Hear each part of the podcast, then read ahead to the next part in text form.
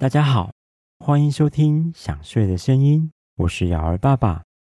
这个频道希望可以在大家夜深人静却又睡不着的时候，带来一个简单的童话改编故事，来陪伴大家入睡。今天是这个频道的第五集，在上一集的故事里，我们说到狮子王子成功从灰狼的手中夺回了南方森林。并且将森林暂时交给母狮子安娜管理之后，狮子又跟大家一起启程，朝着南方城市走去。究竟南方城市会是什么样子？南方女巫格林达又是个什么样的女巫呢？那么今天的故事就要开始喽。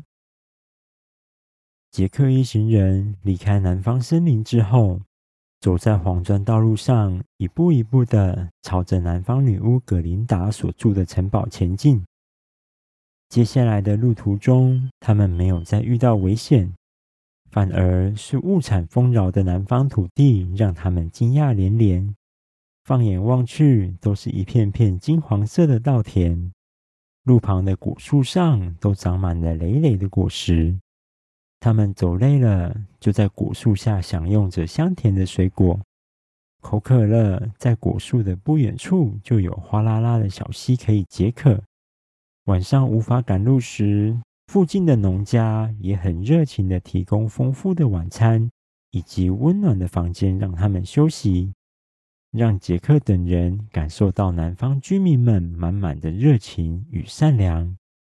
杰克看到南方居民们每个人脸上都充满着幸福洋溢的表情，他心里想着：这个南方女巫一定是个善于治理城市，而且心地善良的人，才有办法让大家都过着这么快乐的生活。他们告别了热情的农家后，穿过了一片又一片的花海，走过了一座又一座的小山坡。终于看见灰白色的高大城堡耸立在眼前。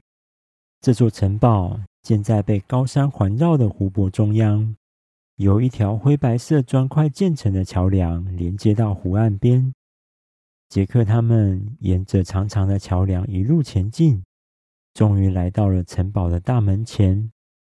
门口站着两名身穿金属盔甲的卫兵，他们一动也不动地站在那里。稻草人好奇地走到卫兵的面前，朝着面罩里望去，意外地发现里面空空如也，看起来只是个装饰品呢。看到大门紧闭，大家只好伸手准备推开城门。这时候，两旁的卫兵居然同时转头，并且提起了手上的长枪，指着大家，用警戒的口气说着。请问你们来到南方女巫的城堡有什么事情吗？大家被卫兵的反应吓了一跳。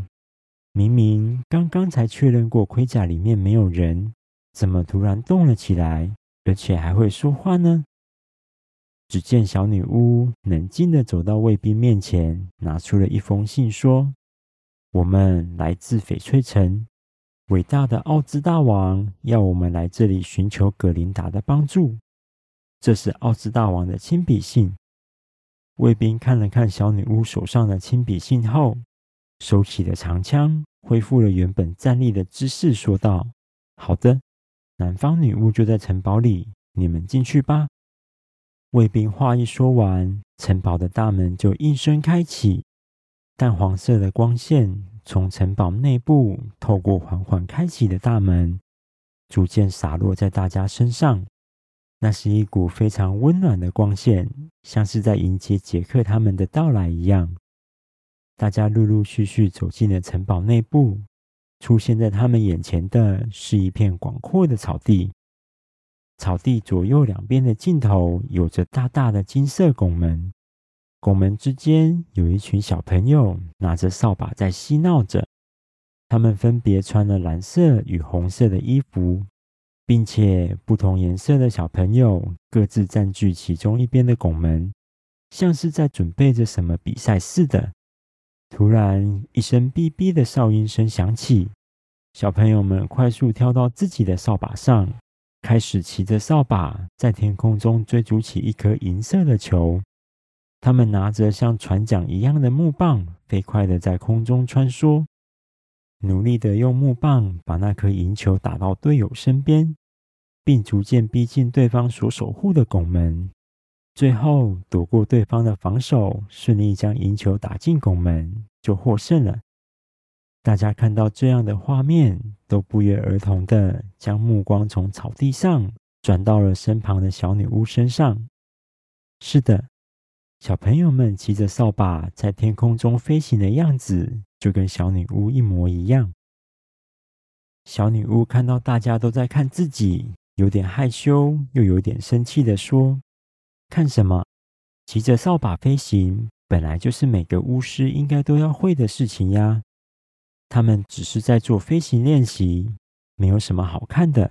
赶快走吧！”大家在小女巫的催促之下，又继续往前走。他们经过了一间墙边镶满了玻璃窗的房子，稻草人好奇地朝玻璃窗内看过去。房子里有一群小朋友，每位小朋友面前都放了一个大锅子。他们不断地从房屋各个角落的柜子里拿出各式各样带着奇异色彩的材料，丢进锅子。然后拿着长长的大汤匙在锅子里搅拌，像是在调配什么特别的药水。有的人调到一半，锅子就冒出阵阵的黑烟，把附近的小朋友都吓得纷纷逃离，不敢再回到原本的位置。其他人看见稻草人好奇的模样，也跟着凑过去，一起看屋内的小朋友调制药水。可能是大家从来没有看过巫师调配药水的关系，看着看着就出神了，完全没有发现有一位成年的巫师正朝着大家走来。成年巫师走到大家身边，他大声的嗯哼了一声，将大家的目光吸引到他身上。接着他说：“请问各位来到巫师学校有什么事情吗？”铁皮樵夫搔搔头地说：“巫师学校，我可从来没听说过有什么巫师学校呀。我们是来找南方女巫葛琳达的。”成年巫师回答铁皮樵夫说：“巫师学校的成立是为了可以妥善地教导巫师们正确的观念以及态度，避免奥兹国出现越来越多像是东方与西方女巫那样邪恶的巫师。”而南方女巫葛琳达是这个南方大地的管理者，也是这间巫师学校的校长。她现在应该就在校长室里。如果你们要找她，就顺着校长室的指标去找她吧。成年巫师说完就离开了。当大家还疑惑着四处搜寻成年巫师所说的指标时，房屋外面原本空荡荡的墙壁上，居然凭空冒出了一块指示牌，上面写着校长室的字样，还有箭头指引大家前进。杰克他们顺着指示牌的方向走去，经过了一处庭园，又经过了一座水池，然后走进了一座由草丛铺设而成的迷宫。没多久，又顺着不断出现的指示牌走出了迷宫。来到了刚刚小朋友在练习扫把飞行的大草地，接着又走到一开始出发的地方。稻草人说：“奇怪了，我们顺着指示牌走，为什么又走回了原地呢？是不是我们在迷宫里看错指示牌呀？我们再走一次吧。”于是大家又顺着指示牌走了一圈。当大家走出迷宫时，眼前依旧是刚刚那座练习飞行的大草地。杰克着急地说：“怎么又走回原地了？我们真的没走错吗？”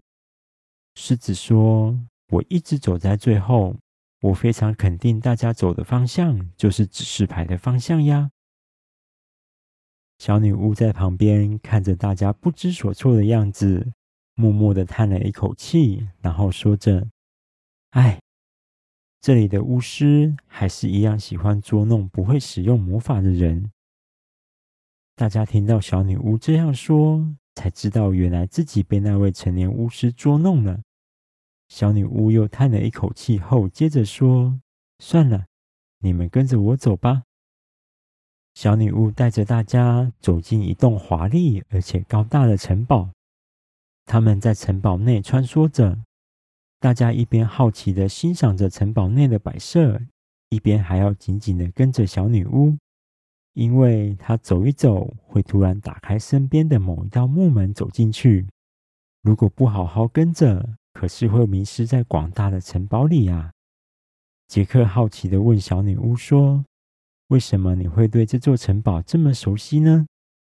小女巫回答说：“只要是巫师学校的学生，当然都会对自己的学校相当了解呀。”大家听到这里才惊觉，原来小女巫也是这间学校的学生。难怪当大家对小巫师们所做的事情感到讶异时，小女巫都在旁边冷静地看着，完全感受不到她惊讶的样子。不知道走了多久，小女巫带着大家来到城堡最边缘的一座老旧高塔。他们走进高塔，顺着一路延伸而上的阶梯往上走。走着走着，在阶梯的尽头有一道非常老旧的木门，木门旁挂了一个牌子，上面写着“校长室”。小女巫对着大家说：“到了，葛琳达应该就在里面吧？”小女巫说完，就带着大家推开老旧的木门，走了进去。木门内是一片洁白而且干净的房间，跟木门外的肮脏破旧完全是两个不一样的世界。房间内摆设了很多杰克他们从来没看过，也不知道怎么使用的奇特物品。房间的一边有一个壁炉，壁炉上有一个正冒出滚烫水蒸气的锅子，但神奇的是，锅子底下居然没有柴火在燃烧着，没有火，居然也能煮出滚烫的水蒸气，这让大家看着啧啧称奇。没多久，房间内另一道白色的大门缓缓开启，从里面走出一位穿着黄色衣袍，拥有金色长发的美丽女子，她走到小女巫面前，轻轻地吻了小女巫的额头后，说着：“好久不见了，小女巫，我很担心你。现在看到你平安无事的回到这里，我就放心了。”小女巫低着头，害羞的回答说：“我们的朋友桃乐丝遇到了困难，正等着我们去解救她，而我的银色鞋子。”也在桃乐丝的脚上无法拿回来，所以奥兹大王要我们来这里寻求您的帮助。这是奥兹大王写给您的信，请您过目。小女巫说完，就把奥兹大王写的信交给了南方女巫葛琳达。葛琳达看完信之后，站在原地，一句话都没说。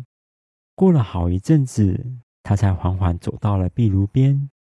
将信丢进了那口没有柴火却烧得滚烫的锅子里。原本冒出白色蒸汽的锅子，突然冒出一阵蓝色火焰，让整个房间都染上蓝色的光芒。接着，锅子里的蒸汽开始从原本的白色渐渐变成了黄色。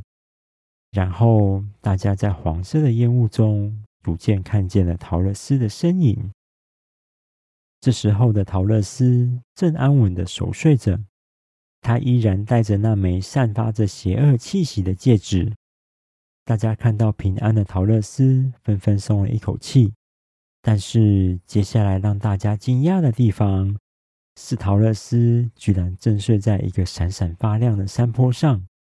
大家仔细一看，才发现这个山坡是用金色的皇冠、五颜六色的漂亮宝石。以及各种闪闪发光的金币与银器堆砌而成，那可是随手拿个袋子一装，下半辈子就不愁吃穿的宝藏山呀！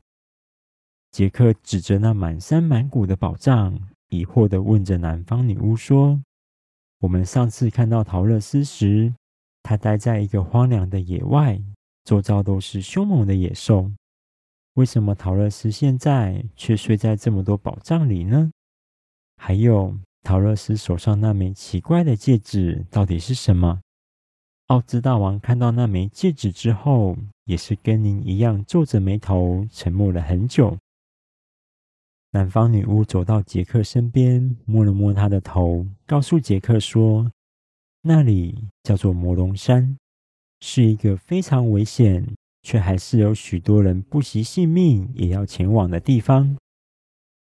而桃乐丝手上的戒指，来自于一头从魔龙山火山口的岩浆中诞生的邪恶魔龙，那是一个非常强大而且危险的怪兽。”稻草人着急地问着：“既然戒指是魔龙的东西，那为什么会在桃乐丝手上呢？那头魔龙现在在哪里？”桃乐丝一定很危险，我们要赶快去救他。格琳达要大家先别着急，她拿出了一根洁白无瑕的魔杖，朝着校长室的天花板一挥，一道闪耀的光芒盘旋着飞到了天花板，接着“砰”的一声，光芒四射，天花板逐渐被乌云笼罩着。在那片乌云中，大家渐渐的。看见了一个很久很久以前关于魔龙山的故事。好了，第五集的故事在这里暂时告一个小段落。下一集我们会继续说说关于魔龙山以及魔龙诞生的故事。大家听到这里有想睡觉的感觉了吗？赶快把被子盖好，调整一个舒服的姿势，准备入睡喽。我是尧儿爸爸，大家晚安。